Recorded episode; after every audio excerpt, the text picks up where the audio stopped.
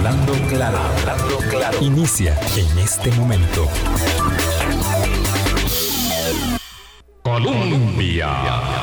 Con un país en sintonía, son las 8 en punto de la mañana. ¿Qué tal? ¿Cómo están? Muy buenos días, bienvenidas, bienvenidos a nuestra ventana de opinión. Hoy es miércoles 20 de octubre.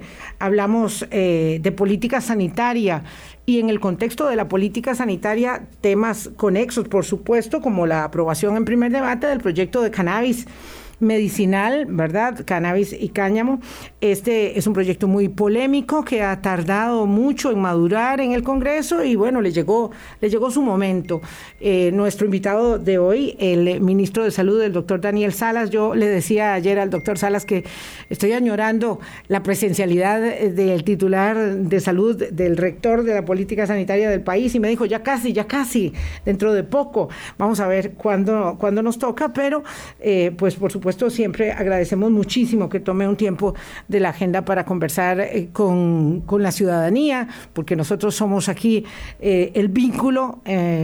Eh, para poder hacerlo. Álvaro, ¿qué tal? ¿Cómo estás? Buenos días. Buenos días, Vilma. estoy contento porque la reducción de los datos pandémicos es significativa, sí. es sustancial y, mm, y parece que este ya casi, ya casi pues podemos verlo siempre que cumplamos lo que ya sabemos que tenemos que cumplir y que sigamos con, ahí sí, con el avance de vacunación que sí tuvo la última semana, mejor que la semana previa y la anterior. Por las razones que sean, podemos suponer que por la idea de obligatoriedad para poder acceder a ciertos sitios públicos, para poder seguir trabajando, los que son empleados públicos o los que ya los patronos les dijeron, mire, por favor, aquí cuando pueda eh, se me vacuna, si quiere seguir trabajando con nosotros. No sabemos las razones, como no sabemos los motivos de toda esa población que no está vacunada todavía, porque es, muy variado, pero sí es cierto que ha mejorado el, ritmo de vacunación en la, última semana y, y se ha reducido los contagios, los fallecimientos, las hospitalizaciones y también, por tanto, las personas internadas en las unidades de cuidados sí, Es muy interesante porque se, se, disminuyen las hospitalizaciones y también los ingresos hospitalarios. Evidentemente, entonces, esto nos va ayudando. Ayer decíamos, posteábamos que tenemos más de la mitad de la población con esquema completo y eh, yo dije que alrededor del 70% con eh, una dosis y me corrigió Carlos Quesada, que a mí me encanta eso cuando nos eh, ponen precisión en los datos, porque esa, esa debe ser una una rigurosidad. Yo no había visto el último que salió ayer mismo de la caja y hice el texto más temprano de lo habitual por responsabilidades que tenía por la tarde y bueno, ayer mismo la caja había actualizado el dato de vacunación más del 80% ya, o sea, llegando al 80% ya de personas eh, con primera dosis. Claro, eso abre esta, esta ventana de ilusión para, para, la Navidad. Hoy escuchaba al alcalde de San José, Johnny Araya, eh, estableciendo que este año tampoco habrá festejos, pero sí va a haber corridas de toros.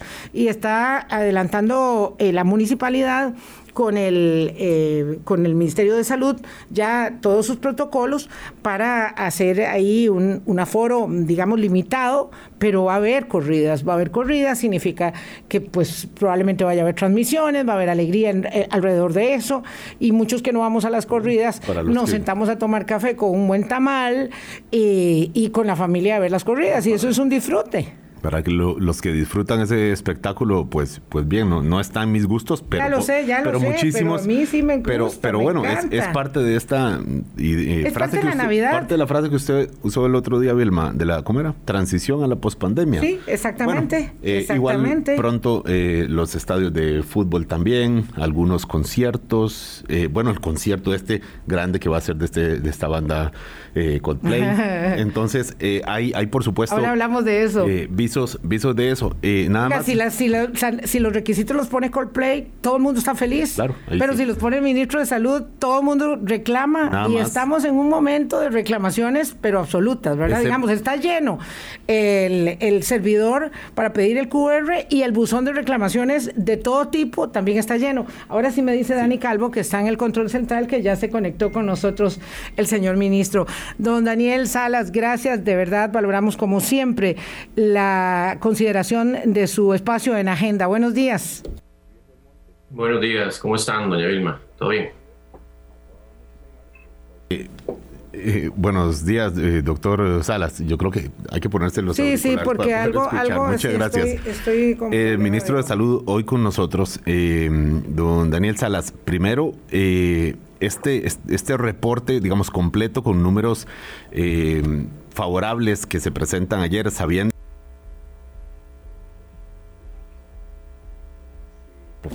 sabiendo que está todavía, por supuesto, eh, pues la pandemia en activo, pero estos indicadores son, eh, decíamos, positivos desde nuestra lectura. ¿Cómo los leen ustedes directamente ahí desde el, puesto de control del Ministerio de Salud, eh, doctor Salas? Bueno, hemos pasado una ola, esta última ola pandémica bastante prolongada, en donde es claro que la variante Delta ha fortalecido o ha hecho que se prolongue, que se extienda por más tiempo. Eh, también pues vemos que ya empieza justamente a desacelerar el, el, ritmo que llevaba, en donde semana con semana teníamos números que nos indicaban más fallecidos, más internamientos en UCI, más casos en general. Recordemos que entre lo que es casos en general e internamientos y fallecimientos siempre hay un desfase, ¿verdad? Por el mismo, el mismo hecho de la secuencia que se da. Recordemos que las personas enfermas y las que requieren hospitalización eh, van a, a, estar en esa unidad de cuidados intensivos muchas veces por varias semanas incluso, o por lo menos más de una semana, y eso también hace un retardo, ¿verdad? Lo que es mortalidad, UCI y casos. Pero sí, los números en realidad son positivos. Estamos apenas, porque cuando hablamos de positivos, la gente se imagina que es que ya estamos completamente desahogados en UCI, pero eh, en realidad eh, no, no, no, no es que estamos con un 50% ni siquiera de ocupación en UCI, estamos en el 100%, estamos rondando esa cifra del máximo que habíamos hablado, de 359 casos, que era el umbral de camas UCI que teníamos ¿verdad? previsto para COVID. Apenas, de tan fuerte que fue esta ola, apenas estamos cerca de esa cifra. La vacunación es claro que ha ayudado enormemente. Eh, las cifras últimas que reporta la caja, cada 10 personas en UCI tenemos aproximadamente entre 7 a 8, ¿verdad? De las que están en UCI que no se han vacunado, lo cual habla, y, es, es, concordante con el dato mundial, ¿verdad? Que habla a favor de la protección importante que confiere, no absoluta, pero sí muy importante que confiere la vacunación para prevenir la enfermedad grave. El panorama en realidad que tenemos para las siguientes semanas y meses es positivo siempre y cuando podamos consolidar ese máximo porcentaje de vacunación y seguir todavía aplicando ciertos protocolos sanitarios. Mucha gente dice, pero ya yo quiero dejar de usar la mascarilla. Bueno, la pandemia no se ha acabado en el mundo. La, la pandemia no se ha acabado. Es, es, un fenómeno mundial y tenemos que entender que no es Costa Rica, como lo vimos al principio, ¿verdad? Que que pensábamos que la pandemia se iba a contener en ciertos países, es un fenómeno que al final va permeando a todo el mundo. Y todavía mientras esto no esté suficientemente neutralizado y tengamos cifras constantes a la baja, a la neutralización del fenómeno de transmisión y de eh, hospitalización y mortalidad en el mundo de forma mayoritaria, pues todavía tenemos que ser precavidos, porque sabemos que ojalá que no, es la, el optimismo que tenemos, que no salga otra variante ¿verdad? Que nos ponga contra las cuerdas. Pueden haber variantes, ¿verdad? Que, incluso eh, vayan a, a, dejar sin efecto la protección que han conferido las vacunas. No es en realidad lo que estamos observando ¿verdad? en el desarrollo de los últimos meses de la pandemia, pero es algo que no podemos descartar. Sin embargo, yo insisto en que tenemos que ser optimistas, en que ya el hecho que veamos descendiendo cifras, que vemos que también hay pues un descenso en muchas partes del mundo, aunque no es parejo, eh, también nos indica que ya pues, el virus obviamente ha transitado mucho alrededor del mundo, la vacunación se han aplicado pues más de 5 mil millones de dosis alrededor del mundo, ¿verdad? Y, y, eso también nos va trayendo poco a poco esa esperanza que tal vez la queríamos más prematura, tal vez pensábamos que iba a ser en el primer semestre de este año, pero bueno, no ha sido así. Yo creo que es un fenómeno que seguimos todos los días aprendiendo de él seguimos todos los días conociendo un poco más, ¿verdad?, sobre las vacunas, también sobre la inmunidad. Nunca se han hecho, por ejemplo, combinaciones de vacunas de diferentes tecnologías como se ha hecho en esta pandemia y los resultados de las investigaciones son muy poderosos, ¿verdad?, que también demuestran una inmunidad importante en ese sentido. Pero todos los días vamos aprendiendo, conociendo, entendiendo más sobre este fenómeno pandémico que ha sido sumamente difícil para todos y todas.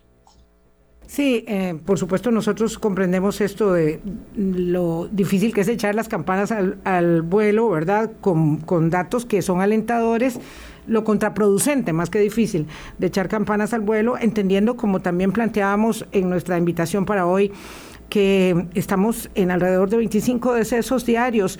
Hubo un momento Recuerdo que lo comentábamos mucho aquí, que teníamos eh, seis, siete personas fallecidas y decíamos que llegar a un indicador de cinco por día nos permitía pensar en un horizonte ¿verdad? Muy, mucho mm, de final, de, luz al final del túnel.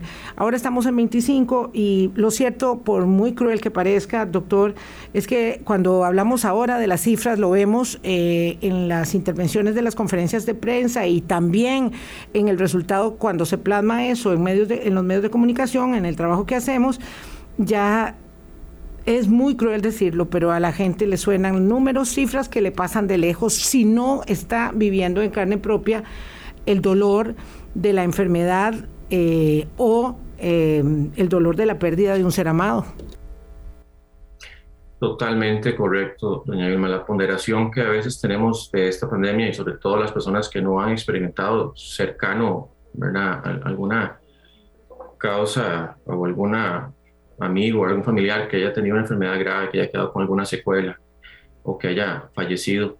Eh, yo creo que sí, e, es, a veces difícil. Mucha gente pues, se, ha enfermado y, en realidad lo hemos dicho, el, el, 80% y es el porcentaje que se va cumpliendo, el 80% se recupera de toda la gente que se infecta. Eh, se recupera satisfactoriamente, ¿verdad? Eh, no, incluso muchos, pues algunos ni siquiera tienen síntomas. Pero hablar de esa cifra, es que volvemos al 20% y a la gente que, se, que fallece, volver a hablar de esa cifra que usted está mencionando, de 25 personas por día que fallecen, eso es completamente fuera de todo foco, de toda normalidad, de toda expectativa de mortalidad en nuestro país por las causas más fuertes de muerte, ¿verdad? Que generalmente son los infartos agudos al miocardio. Estamos en un momento histórico en que esa tasa de mortalidad por COVID en el mundo, no en Costa Rica, es en realidad algo aplastante, es algo muy fuerte. Y eso que en Costa Rica pues no hemos tenido una tasa más alta, porque perfectamente de no haber tenido una población que, respondiera aplicando protocolos y haber instaurado los protocolos adecuadamente, no haber avanzado con, con la vacunación ante también el cansancio exhausto, la, la, condición de, de, estar exhausto en medio de la pandemia, pues hubiera sido una cifra muchísimo, muchísimo mayor. Por dicha, más bien, eh, doña Vilma, yo sé que eso puede sonar, ¿verdad? Pero por dicha que mucha gente a veces no, no, como que ya, ¿verdad? Dice que esto no, no ha pasado porque tal vez tuvieron una enfermedad leve y no hubo fallecidos, no hubo internados en su familia.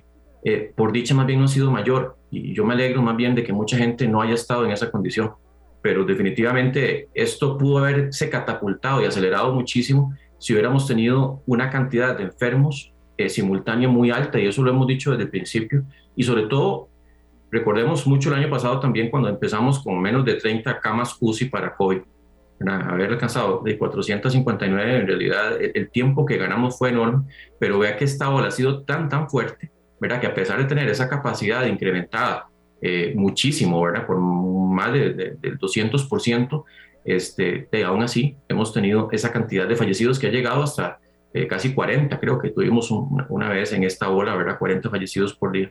Y como usted lo menciona, esperemos que sea sostenida la disminución y que lleguemos, ojalá la cifra ya más bien de cero, ¿verdad? En algún momento, pero, pero cinco ya sería algo bastante positivo, aunque cualquier fallecimiento, eh, eh, insistimos, no, nuestro más, ¿verdad? Sentido pésame a las personas que, que, están o que han pasado por esto, porque es muy fuerte. Una persona que de repente está bien, que lo estamos viendo ¿verdad? Bien en, general, ¿verdad? Con una buena eh, condición de vida, ¿verdad? Puede ser, puede ser que tenga sus condiciones de fondo, ¿verdad? De salud, pero, pero en cuestión de días se va, ¿verdad? Se va o, queda con secuelas. Mucha gente incluso que ha tenido COVID ha quedado con secuelas, el llamado COVID prolongado, en donde la persona tiene dificultad de concentrarse, tiene disregulaciones de su temperatura, de repente se siente con altos calores o con altos fríos, eh, de repente siente dolores de cabeza permanentes, ¿verdad? Problemas eh, que, que, van quedando de dificultad respiratoria remanente, ¿verdad? donde la persona no puede expandir completamente y le cuesta hacer ejercicio retomar.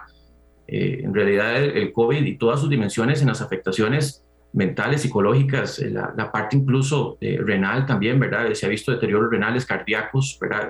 remanentes. ha sido muy grande y posiblemente no vamos a poder dimensionarlo hasta sino después de todas las repercusiones obviamente de salud y sabemos que al final en la sociedad en general, porque esto ha sido un fenómeno completamente disruptivo de lo que es nuestra sociedad. Un fenómeno disruptivo y evidentemente que resquebrajó todos eh, los moldes de la convivencia, del comportamiento eh, en, en esta aldea global. Vamos a una pausa, son las 8.15, el ministro de Salud con nosotros.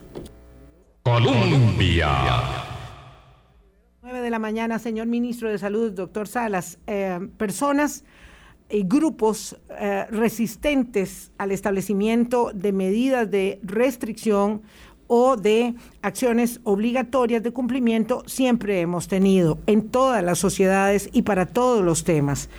De modo que eh, este, hablar de ello como si fuera el descubrimiento del agua tibia, pues obviamente no tiene razón en términos de, digamos, sobredimensionarlo. Pero sí es cierto que ahora, habida cuenta del cansancio, de la campaña electoral eh, y de eh, algunos mantras que se, que se repiten mucho, hay una gran resistencia a la vacunación obligatoria o una resistencia, no digamos, no la, no la califiquemos de grande, una resistencia a la vacunación obligatoria y una resistencia también al establecimiento de medidas a partir del primero de diciembre para entrar en algunos sitios de entretenimiento particularmente o eh, restaurantes u otras actividades. Eh, yo quisiera una valoración suya sobre, digamos, en términos generales, este periodo de mm, resistencias, de recursos legales y de campaña electoral con el tema en el medio. Sí, eh, tema que estamos viviendo, ¿verdad? También por el mismo fervor de los movimientos electorales. El movimiento antivacunas, eh, pues siempre ha existido, siempre lo hemos tenido. Hay gente que lamentablemente pues sigue negando los avances de la ciencia. En esto es claro que la normativa no solamente de Costa Rica, sino en general a nivel internacional, tampoco podemos decir que en todos, todos los países, pero en los países ¿verdad? que tienen, que están generalmente integrados al sistema de Naciones Unidas, que tienen una comprensión de los derechos humanos, eh, siempre prevalece el derecho colectivo a la vida, a la salud, por encima del derecho individual. Justamente por eso es que hemos tenido erradicación, eliminación de la transmisión de muchas enfermedades que dejaban muchísimos muertos, como la viruela o la polio, o personas también con discapacidades importantes como el síndrome de rubiola congénito o la misma polio. Eh, gracias a, esos, a esa normativa tan clara, ¿verdad?, que fue establecida por los creadores de nuestra patria, los gestores. Eh, por ejemplo, también se ha eliminado el fumado en lugares públicos, ¿verdad? Porque sabemos que eso tiene un deterioro grave sobre la salud de los demás. Tenemos que entender que al final vivimos en una sociedad con recursos compartidos, ¿verdad? Que muchas personas que eventualmente defienden su derecho individual, de no es que viven aislados, ¿verdad? No son ermitaños en una montaña, no es que tienen un hospital propio, donde ellos pueden internarse. Eh, al final vivimos en una sociedad donde compartimos justamente muchos de los recintos, de los lugares de reunión, los hospitales son compartidos y por eso justamente es que se establece esa orden en los, derechos, ¿verdad? Y en, cómo el, derecho colectivo a la vida y a la salud priva en, todos los, los, casos, ¿verdad? Por sobre el derecho individual. Eh, yo entiendo de que haya gente que está disgustada con esto, no son medidas que ha puesto Costa Rica este, en exclusiva, lo estamos viendo en Canadá, en Israel, en Europa, en muchos países justamente se pide QR para poder ingresar a recintos de reunión, especialmente de ocio. Eh, la obligatoriedad de la vacuna, y nunca he visto nadie que se levante a, reclamar contra la obligatoriedad de la vacuna en niños. Siempre, como indicamos, hay antivacunas y eso siempre existirá. Pues parte de todo esto de las teorías de conspiración y de no creer en la ciencia. Eh, pero en esto de, siempre hemos vacunado y hemos vacunado a los niños y la gente en general, la sociedad lo ha entendido. Eh, y, nosotros en realidad vemos que la gran mayoría de la gente todavía está, está a favor, ¿verdad? está a favor de que, haya, que haya obligatoriedad y que propulsemos la vacunación al máximo, porque eso permite justamente sostener la disminución en las cifras más nefastas desde el punto de vista de salud y también reactivar la economía más rápidamente. Entonces aquí en realidad el que gana es la sociedad en general, ¿verdad? como un todo, en su colectividad. Eh, acaba de, también de salir una noticia donde dice que el Tribunal Supremo eh, de Estados Unidos rechaza una demanda contra la obligatoriedad de vacunarse, porque justamente compartimos esos marcos normativos en donde, ya lo hemos reiterado, la colectividad, el bien común priva sobre el bien individual. Y de los que quieren no vacunarse, ¿verdad? Y de no vivir en sociedad, pues entonces tendrían que aislarse, ¿verdad? Vivir como lo indicaba anteriormente en una cabaña ahí alejados, porque al final es una enfermedad que se transmite fácilmente, es una enfermedad y al final tenemos que proteger la mayor cantidad de gente, porque mucha gente, este, pues la que no se vacuna o la que se vacunó pero no alcanzó ese nivel de inmunidad necesario o, ya pasó también el tiempo, ¿verdad? De, de ese nivel óptimo, pues tenemos que hacer como ese círculo de protección alrededor de esa gente y entre más gente vacunada justamente es más efectivo. Así es como funciona, así es como hemos logrado, como yo indicaba anteriormente, tener coberturas de vacunación de más del 95%. Costa Rica ha sido un país sumamente entendido en este tema de la vacunación y siempre nos enorgullecemos de tener coberturas en los programas de vacunación normales contra sarampión, contra polio, contra rubiola, contra el tétanos, ¿verdad? O en general que, que alcanzan más del 90%, 95%. Eh, yo entiendo los fenómenos sociales, como usted dice, el fervor electoral, mucha gente pues quiere también congraciarse con las personas que están en contra de esto, ¿verdad? Y hacer de eso su capitalización en medio de esto, pero yo creo que aquí estamos hablando de cosas mayores, ¿verdad? De un bien común social que no es en Costa Rica, es, es, en muchas partes del mundo, en países desarrollados, en países entendidos, que se está aplicando un modelo muy parecido a lo que está haciendo también Costa Rica para propulsar la vacunación al máximo nivel y sobre todo para proteger a toda la población en su gran mayoría. Eh, doctor Salas, ah, está micrófono abierto, perdón, doctor Salas, mire, eh, viendo una de las encuestas del CIEP de la UCR, se proyecta que es más o menos unos 500 mil personas, digamos, ya esto proyectando los datos que, dan que rechazaban la vacuna, digamos, cuando se hizo la, encuesta. En este momento hay más de medio millón de personas que deberían estar vacunadas y no, no lo están todavía. Serán 700 mil más o menos. ¿Aspira usted como ministro de Salud a una vacunación, digamos, casi total, al menos, de la, de la población meta?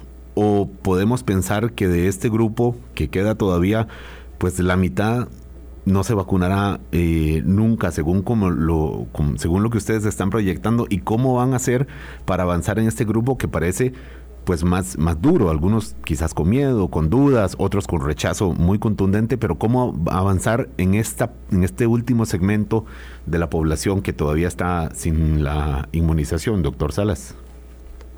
Sí, eh, como usted lo indicaba bien, esas 500 mil personas que no se han vacunado, pues lamentablemente ponen en riesgo todos los logros que hemos ido alcanzando y, esa posibilidad de una reactivación económica más pronta. Yo considero que las medidas que se han ido tomando pues han sido graduales, también permitiendo que exista la mayor cantidad de personas vacunadas. También revisando un poco la historia, ¿verdad? Porque uno, incluso uno ve que en el pasado, ¿verdad? Y me pasaron un anuncio del ferrocarril al Pacífico, ¿verdad? Donde se decía que, se, que es absolutamente prohibido viajar sin cumplir el requisito de vacunación.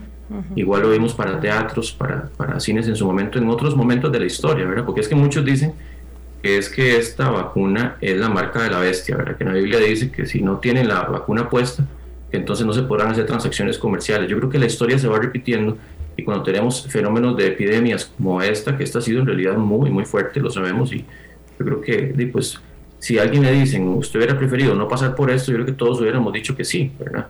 Eh, pero, pero es la, la, historia que se repite y yo creo que esas medidas pues irán poco a poco logrando de que exista el mayor contingente posible de gente vacunada. Mi aspiración es que ojalá sobre, sobrepasemos el 90% de la población meta. Recordemos también con esto que hay una población que no se puede vacunar hasta el momento, que son los menores de 12 años. Ya esperamos que el próximo año lo podamos lograr, pero también eh, eso es un, es un contingente de población ¿verdad? que está sin vacunar y que también representa pues un punto débil en medio de todo esto y por eso es importante también que los adultos se vacunen para proteger a los niños mientras ellos logran también acceder a esta vacunación. Como yo lo indicaba anteriormente, yo creo que los generales, los papás, los encargados de los niños, eh, son muy pendientes de que no se le pasen las vacunas a los chiquitos. Y lo vemos principalmente, bueno, en los primeros cinco años de vida, porque existe esa, esa sensación de protección, ¿verdad? De que tenemos que protegerlos al máximo. que por una negligencia de nosotros, ellos no vayan a socavar, ¿verdad? O que les dé alguna enfermedad grave por, por esa negligencia. Yo creo que en general, como le digo, los, los, los porcentajes de, de, cobertura de vacunación en niños lo hablan claramente. Y, yo creo que en este momento es lo mismo y aplica para todo, ¿verdad? Para los adultos, ninguna enfermedad que pues no se, no se concentra específicamente en un grupo de población, sino que afecta, ¿verdad? En general a toda la población. Y, y, que al final pues estas medidas pues lo que buscan es eso, ¿verdad? Que tengamos el mayor porcentaje de vacunación y como indicaba anteriormente, que podamos retomar mucho de lo que teníamos antes de la pandemia este, gracias a esta protección. Mucha gente habla de que ya no quieren restricciones, que no quieren medidas sanitarias, que no quieren vacunación, o sea, que quieren vivir sin COVID cuando el COVID está ahí, como que si de verdad con solamente el deseo o la voluntad de que el COVID no nos afecte ya es suficiente y, y, eso no es así, o sea, llegamos en un periodo muy difícil donde estamos cuestionando verdades, ¿verdad? Donde la gente ya no, no cree, a la gente que ha, que ha estudiado, que conoce, que ha estado inmersa en los temas por muchos años y de repente los de, desmentimos, ¿verdad? O empezamos a cuestionarlos como que si de verdad cualquier información que leemos en internet o lo que se nos ocurre, ¿verdad? De, repente, eso es más válido o más fuerte que toda esa evidencia sólida, esa evidencia fuerte que se ha acumulado a lo largo del tiempo. Mucha gente habla en contra de las vacunas porque dicen que fue algo, ¿verdad?, que se desarrolló en menos de un año, que por eso no son seguras. Vean, la tecnología que está detrás de las vacunas del mRNA mensajero, como lo es la Pfizer, lleva casi 30 años en desarrollo y justamente alcanzó su punto de madurez máximo en este momento, pero es, se viene estudiando por 30 años. Las vacunas de vector viral tienen aproximadamente 17 años de estar en estudio y alcanzaron justamente su momento óptimo en medio de la pandemia para poder eh, sacarlas, pero se sacaron con todos los estudios necesarios, ¿verdad? O sea, hubo un seguimiento eh, bastante riguroso para poder llegar a la etapa justamente de ponerla a disposición de la población. Y cuando hablamos de que se han aplicado alrededor de 5 mil millones de vacunas en todo el mundo, eso es algo que eh, en tan poco tiempo nunca se ha hecho. Y vea usted que más bien eso ha posibilitado disminuir sustancialmente las mortalidades, los internamientos, aumentar la activación económica en tiempos sumamente críticos para todos. Entonces yo creo que en esto también tenemos que ver al final de qué es lo que está pasando, que tenemos que cuestionarnos mucho como humanidad, ¿verdad? ¿Dónde nos está llevando mucho la modernidad y los todo lo que es el fenómeno de, redes sociales, ¿verdad? Porque al final, pues lamentablemente estamos llegando a puntos en donde estamos cuestionando verdades muy sólidas, muy fuertes, ¿verdad? y, empezamos justamente a meter dudas injustificadas. Sí, el señor ministro de Salud, el doctor Daniel Salas, un argumento poderoso, vamos a la pausa, 8.31, un argumento muy poderoso que eh, planta el ministro, es que los adultos obviamente los que no se han vacunado, pero todos en general tenemos una gran responsabilidad para con esa eh, población tan sensible que no se puede vacunar, porque todavía no está esa vacuna aprobada para niños menores de 12 años. Este, este debería ser un argumento más que suficiente para eh, prohijar la, la protección, pero bueno, siempre hay argumentos eh, digamos, eh, con, con, un gran despropósito y poco sentido común que se contraponen al de la ciencia. Hacemos una pausa y hablamos del polémico QR. Colombia. Con un país en sintonía 835, doctor Daniel Salas, vamos a ver si podemos eh, hacer un poquito de contención de, digamos, de limitación de la respuesta para que nos dé más tiempo, porque hay eh, evidentemente mucha inquietud. El QR se ha convertido en eh, un dolor de cabeza. Claro que si lo establece Coplay, ¿verdad? Este, como requisitos de la banda para venir al país, a todo el mundo le parece maravilloso. Eh, pero cuando lo establece el Ministerio de Salud que tiene un desgaste, eh, ¿verdad? Pareciera que es distinto. Y somos muy dados a decir no va a servir antes de que sirva. Eh, en días anteriores funcionaba muy bien, pero ahora parece que hay mucha saturación. ¿Cómo asegurar que la implementación de este mecanismo de acceso tecnológico estará en óptimas condiciones para pues todas las semanas que faltan para el primero de diciembre, doctor?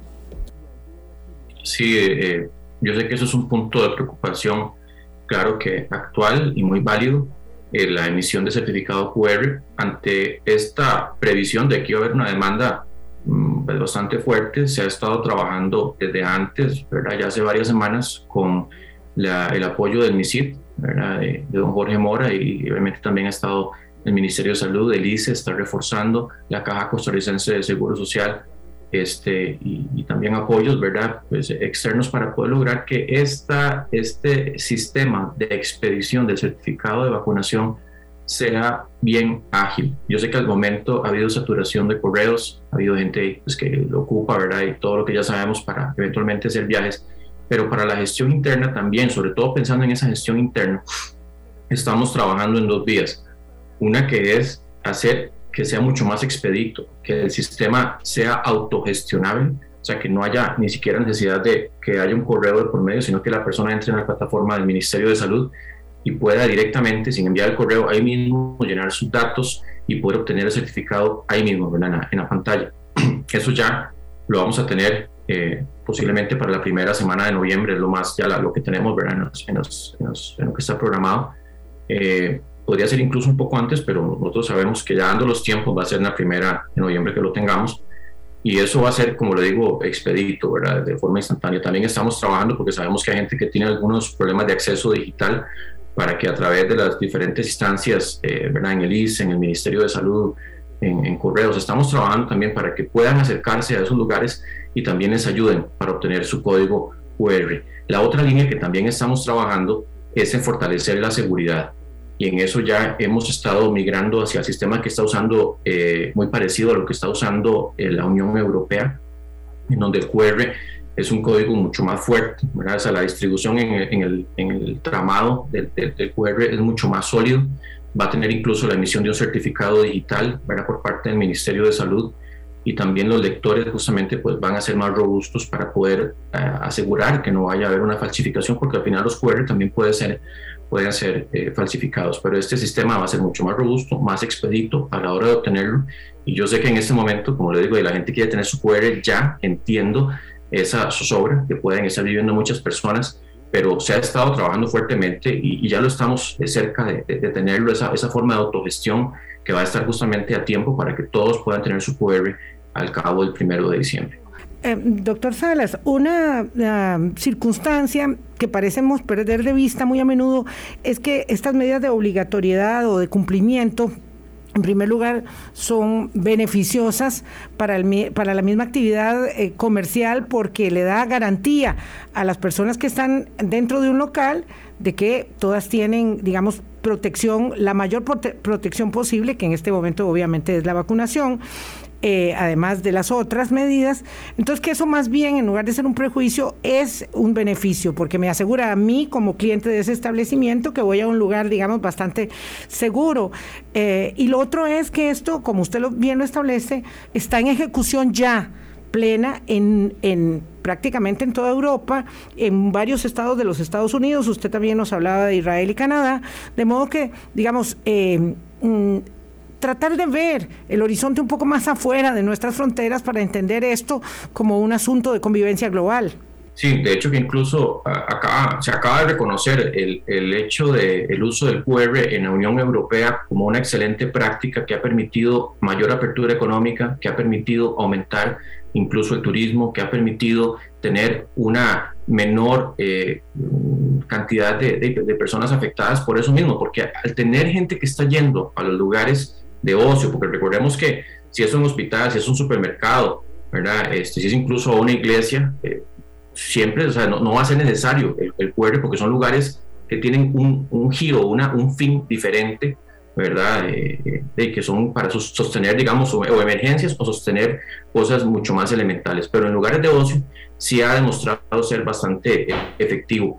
Eh, incluso esto va a permitir aumentar el aforo, va a permitir reducir las restricciones vehiculares. Eh, eso es algo muy positivo. Yo sé que mucha gente ha estado esperando esos momentos en que ya tengamos ese aumento de aforo, ¿verdad? que los, los, restaurantes, que los, ¿verdad? que los hoteles en general, que todo pueda, eh, los cines puedan tener más gente dentro, pero va a ser gente que está protegida, que nos estamos protegiendo entre todos. Es, es de verdad un sentido de sociedad, de protección, de protegernos entre todos, que lo vamos a lograr también a través de la implementación de esta verificación del código QR. Entonces, eh, yo creo que es muy positivo y tenemos que verlo con esos ojos. Yo sé que hay mucha ansiedad de tenerlo ya, pero incluso recordemos que el QR este más, más fuerte ya va, viene en camino y que también pues la gente que ya tiene su PIN simplemente entra a la página y ahí se le genera su nuevo código QR y los que no lo tienen todavía pues van también a poder hacerlo de esta forma autogestionada. Ya tenemos emitidos más de un millón y resto de, certificados, ¿verdad? De, de, QR.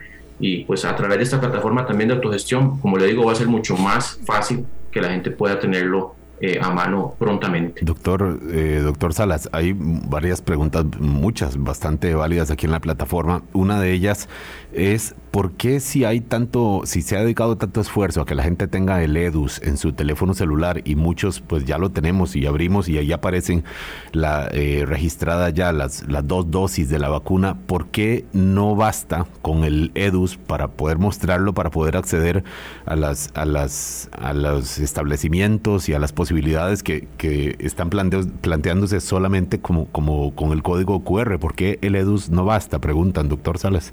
Bueno, primero que todo, eh, tenemos que entender esta, eh, lo que yo decía, la robustez del query, lo que estamos haciendo, eh, en realidad se logra justamente con un trabajo conjunto, ¿verdad? Que, yo creo que sí, como usted lo indica bien, en el EDOS está registrada las vacunas, pero a, nivel de verificación y de robustez y seguridad de que lo que se está mostrando es verdaderamente lo que corresponde, pues es definitivamente mucho más robusto, más fuerte con este sistema que estamos trabajando.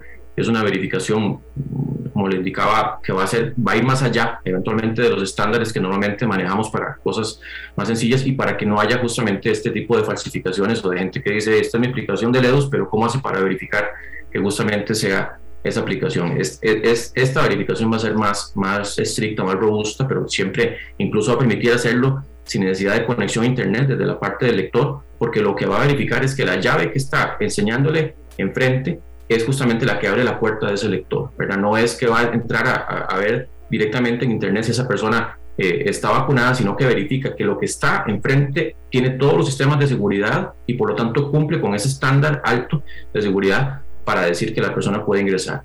La otra cosa también es que recordemos que al final eso va a ir integrado para que las personas que tienen, por ejemplo, una contraindicación eventual para vacunarse, eh, puedan tener también su QR. Los, las, las, personas que vienen extranjeras van a poder gestionar, tener su QR, ¿verdad? A través de la plataforma ya de Pase Salud, que lo tenemos implementada desde hace ya varios meses atrás, y, y, que puedan también tener un QR. Incluso se habla de la homologación del QR, por ejemplo, de la Unión Europea, con lo que estamos aplicando, para no tener diferentes códigos, ¿verdad? O sistemas de generación, sino uno unificado con un estándar de, de, seguridad, ¿verdad? Y de verificación mucho mejor, eventualmente, de lo que podríamos conseguir normalmente. Doctor, este, el QR, para eh, precisarlo más, a partir del 8 de noviembre cambia y hay que acceder a otro que no es el que se tiene ahora. Esa duda persiste entre nuestros oyentes. Correcto, el mismo PIN que se les fue generado a esas personas que ya tienen su QR sigue siendo válido, simplemente ingresan con el mismo PIN en la plataforma y se les genera el, el nuevo certificado, ¿verdad? Con el QR adaptado ya con este nivel de seguridad mucho más fuerte. Cosa que tampoco es nueva, porque en otros países eh, también, eh, eh, recientemente lo constaté, en otros países también el QR uno tiene que revalidarlo y, no pasa nada, simplemente vuelve a entrar y se lo vuelven a, emitir después de unas semanas. Una consulta más que de los oyentes. Em, ministro, ¿por qué no habilitar como posibilidad de circulación, independientemente del número de placa, el esquema completo también de vacunación, ya no solamente por la, por la identidad del vehículo, obviamente que es la placa, sino también pues del, del, del usuario. Porque si, si para algunos eh, servicios sí es posible habilitar esta doble vacunación para la circulación, en las, en, la, en las vías no se ha pensado en que usted independientemente del día y de la placa que tenga puede circular si lleva la doble dosis, el esquema completo de la vacuna. Y bueno, recordemos que las restricciones vehiculares a partir de noviembre y diciembre eh, vamos a migrar ya a un sistema de restricción, por ejemplo, entre semanas solo para la GAM, ¿verdad? como lo teníamos anteriormente de la pandemia, y también se va a quitar la restricción de fines de semana, incluso se va a aumentar hasta las 11 de la noche. Eh, así que vamos a tener en realidad un panorama muchísimo más favorable, con una restricción que básicamente se mantiene un poquitito a nivel de la noche, pero para la, el 95% de las actividades que se hacen es, una restricción que justamente funciona bien. Eh, con respecto a la verificación en, carretera, pues eso en realidad se hace mucho más difícil, ¿verdad? Claro que vamos a tener lo del QR y lo que se indica, pero yo creo que ya con esta configuración de restricción que vamos a tener en noviembre y diciembre, va a ser muchísimo más favorable justamente para que se den muchísimas actividades, como digo, ya fin de semana no va a haber, eh, entre semanas solamente vamos a mantener lo que teníamos en la prepandemia, ¿verdad? que más que incluso una restricción no tanto sanitaria, sino por fines de aumentar la circulación, ¿verdad? que no haya tanta congestión y, por un asunto incluso de, contaminación ambiental. Pero estamos ya migrando justamente a ese punto en donde ya la gran mayoría de las actividades no van a tener problemas con la restricción. Una pausa. Sí, 8.46. Vamos a una pausa y volvemos con el ministro Salas. Un par de consultas de otros temas. Se aprobó la, el cannabis medicinal. Algo tendrá que decir el doctor Salas. Vamos a preguntarle al volver de la pausa. Colombia. Tonía 8.49, nos quedan seis minutos, tal vez tres y tres para dos consultas que queremos formularle, señor ministro. La aprobación en primer debate de eh, cannabis medicinal y cáñamo, eh, qué reacción le genera y por supuesto la elaboración final sobre la reflexión en el mes eh, de lucha internacional contra el cáncer de mama. Son las consultas sobre cannabis primero y cáñamo. Sí, con respecto al dictamen, en primer debate positivo del proyecto de cannabis medicinal, pues sabemos que la cannabis eh, ha ido demostrando en ciertos eh, sectores, en ciertas patologías, un beneficio eh, sobre la población cuando han fallado otros, otros medicamentos. Y entendemos en realidad que esto pues, va a generar esa posibilidad para muchas personas, que no es que en este momento no existe, pero claro que al final no deja de ser un producto que generalmente si es importado, ¿verdad? el cannabis medicinal pues sigue teniendo un costo importante. Eh, la producción pues nacional ya se estaría habilitando con, con, la aprobación de esto. Nosotros en realidad pues ocupamos obviamente ver el texto que se estaría aprobando, ahora ya estamos desde ayer en, en, esto para poder analizarlo y ver justamente cómo es que se implementaría. Ya tenemos en realidad una claridad previa, porque este tema pues ha estado en consulta, claro que lo hemos analizado previamente, pero ocupamos ver exactamente cómo quedó ese texto y verlo con eh, las instancias correspondientes del Ministerio de Salud y obviamente dentro de la plataforma interinstitucional, porque al final eso no es una responsabilidad solo del Ministerio de Salud, sino que ustedes ven que también hay responsabilidad del MAC, de Fuerza Pública, ¿verdad? del ICE, en realidad de las instancias que tienen que ver con este tema, para poder eventualmente implementarlo como, eh, correspondería.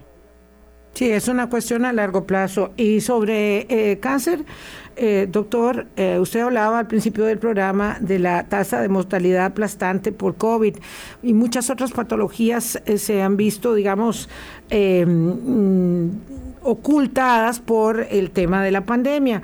78 mujeres mueren cada hora en el mundo por cáncer de mama. Sí, y en Costa Rica esa cifra, al menos en el último año, en el 2020, supera a una persona por día, eh, una mujer, ¿verdad? Más, más de una mujer por día, eh, que eventualmente si hacemos el promedio que fallece por, por cáncer de mama. Es, es, es el cáncer que provoca eh, más frecuentemente mortalidad en las mujeres y, y, el asunto es que tenemos mucho que hacer al respecto. desde el hecho de que las mujeres pueden practicarse el, el autoexamen de mama, ¿verdad? Que en eso los servicios de salud, los médicos, eh, enseñan, ¿verdad? Educan a las mujeres de cómo pueden hacer este autoexamen y no dejar de hacérselo eventualmente si sienten algún abultamiento, alguna masa irregular, algún cambio, eh, ¿verdad? En, por ejemplo, en el pezón, en, la simetría, ¿verdad? En, buscar incluso los ganglios, ¿verdad? Que son pelotitas eh, que antes le llamábamos o se llamaban agallones, ¿verdad? Que, que, pueden también estar incluso en axila, ¿verdad? Entonces, esa búsqueda mes a mes es importante hacer esa concientización en la población femenina y obviamente también en las parejas para que apoyen y recuerden estar haciendo esa revisión y obviamente en las mujeres ya de 40 años o más es importante que se practiquen una mamografía cada dos años, que ya es un estudio, ¿verdad? Que justamente por la edad y por el aumento de la frecuencia de cáncer de mama en esas personas, pues este es totalmente recomendable, ¿verdad? Y esperable que se puedan practicar para detectar tempranamente ese tipo de cáncer y así pues prevenir mucho sufrimiento. Eh, vean ustedes que hablando, y yo sé que estamos hablando ya de cáncer de mama, pero comparemos COVID con cáncer de mama, estamos hablando que más, aproximadamente más de una mujer fallece al día en Costa Rica por cáncer de mama, ¿verdad? Y, y, cuando hablamos de que están falleciendo al día 25 personas por COVID, es para que ustedes vean también la dimensión de lo que ha significado el COVID, que ha llegado incluso a 38, 40 o más de 40 fallecidos por día. También para que entremos un poco en, en dimensión en este tema. Y también recordar rápidamente, cuando hablamos de la restricción nocturna y por qué se mantiene hasta las 11, mucha de la mortalidad de accidentes de tránsito y ocupación en MUSI se da por accidentes también eh, eh, en, en, la franja horaria justamente después de las 11 de la noche. Y, yo sé que en este momento hablamos de que ya vamos en un panorama positivo, pero recordemos que todavía tenemos saturación de unidades de cuidados intensivos por COVID y por otras causas. Al final se, todo se agrega, ¿verdad? Las UCI son para todo. Pero entonces e, en eso, ¿verdad? Por eso es que prudentemente se mantiene un poco y eventualmente, dependiendo del panorama, pues podemos también replantear las medidas. Todo se agrega, todo se agrega. Es la frase que tenemos que tener claro, sabiendo que se acerca el fin de año, la época en la que además ahora con visos de apertura mayor, probablemente los accidentes de tránsito, lamentablemente es de esperar también que, que aumente, porque así ocurre eh, históricamente eh, en, las, en las épocas eh, festivas. Y bueno, ojalá que seamos conscientes de, de que tenemos en activo todos los problemas de salud, por supuesto que el cáncer de mama, que es uno de los de los que sobre los que más se ha llamado la atención y más se ha hablado de la prevención, pero muchos otros tipos de enfermedades y la pandemia activa. Muchísimas, Muchísimas gracias. doctor Salas. Con muchísimo gusto, un placer haber compartido con ustedes.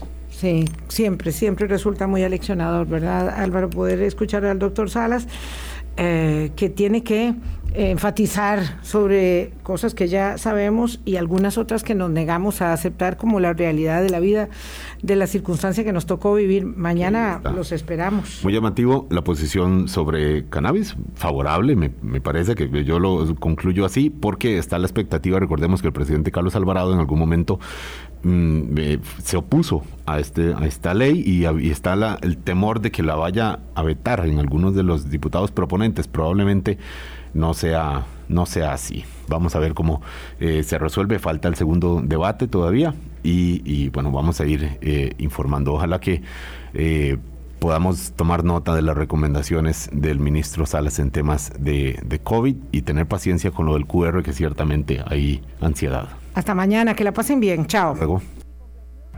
Hablando claro, hablando claro.